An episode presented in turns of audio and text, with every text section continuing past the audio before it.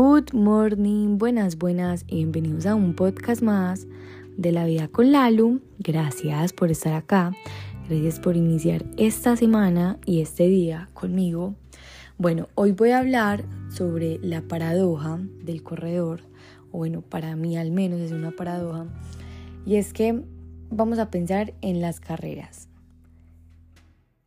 Muchas veces en las carreras nos encontramos con personas que salen muy rápido, que salen a tope, sabiendo que no solamente la carrera va a durar un kilómetro, sino que supongamos que la carrera es de 5 kilómetros. Entonces empiezan corriendo muy duro ese primer kilómetro y los otros kilómetros empiezan a ir mucho más lento. Una de las mayores virtudes de los corredores cuando ya tienen un poco más de experiencia es la paciencia, porque así uno sepa que puede de pronto darle un poco más rápido. Eh, en esos primeros kilómetros uno es consciente de que no solamente es un kilómetro, sino que faltan eh, cuatro kilómetros o tres kilómetros. Bueno, entonces una de las grandes virtudes que enseña este deporte es la paciencia. Cuando una persona empieza lento pero va con un ritmo constante, probablemente puede pasar que termine más rápido que esa persona que empezó demasiado rápido y luego baja. Mm, o sea, de verdad que la, la probabilidad de que el paso merme es súper grande y digamos que va a como sufrir un poco más el resto de la carrera a diferencia de la persona que empieza desde el principio con un ritmo constante. No quiere decir que sea como una, una camisa de fuerza mayor, no, pero es uno de los casos. Sin embargo, pueden haber personas que empiezan con un ritmo constante y no terminan con ese ritmo, sino que a lo último aprietan un poco más el paso y terminan más rápido de lo que pensaron en algún momento que iban a terminar.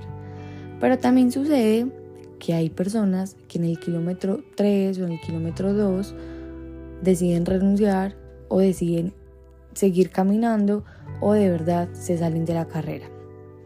La única manera de que tú pases la línea de la llegada de la meta es en movimiento.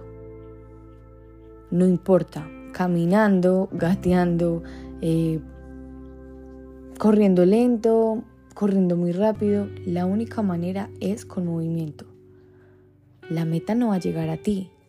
O sea, tú puedes querer con todo tu corazón llegar a esa meta, pero si tú no te mueves, créeme que la meta no va a llegar hasta donde estás tú. Tú vas a llegar hasta la meta y así funciona la vida. La vida no es solamente desear, la vida no es solamente quiero esto, quiero esto, quiero esto, no. Si tú quieres algo, enfócate y empieza a poner un plan en acción porque es imposible que el plan llegue hacia ti y que el objetivo y la meta llegue hacia ti si no has puesto manos a la obra. Y sí, nos dicen muchas veces como deja de buscarlo y llegará, no. Probablemente muchas ocasiones eh, puede suceder algo así, pero si tú caminas hacia ese objetivo, tienes más probabilidad de que lo consigas. Y no se trata de velocidad, se trata de caminar, porque sí o sí, si tú estás caminando hacia, hacia esa meta, vas a llegar. Pero si te quedas estancado y parado en un solo lugar, créeme que no vas a llegar. No importa qué tanto te demores, pero ponte en acción. Es la única manera de garantizar ese éxito que tanto quieres. Y no estoy hablando de éxito de dinero, de eh, laboral, no, en lo que tú quieras llamar éxito. Es la única manera de garantizar ese éxito, moviéndonos. No tiene que ser rápido, no tiene que ser lento, simplemente ponernos manos a la obra. Así que espero que les sirva esta paradoja para que esta semana empieces con toda y para que de verdad dejes de posponer ese sueño que tanto quieres, porque un sueño sin una acción es simplemente un deseo y los sueños son para que se hagan realidad y dejen de ser eso, un sueño. Los amo, las amo, gracias por estar acá y nos vemos en el próximo episodio de La Vida con Lalo.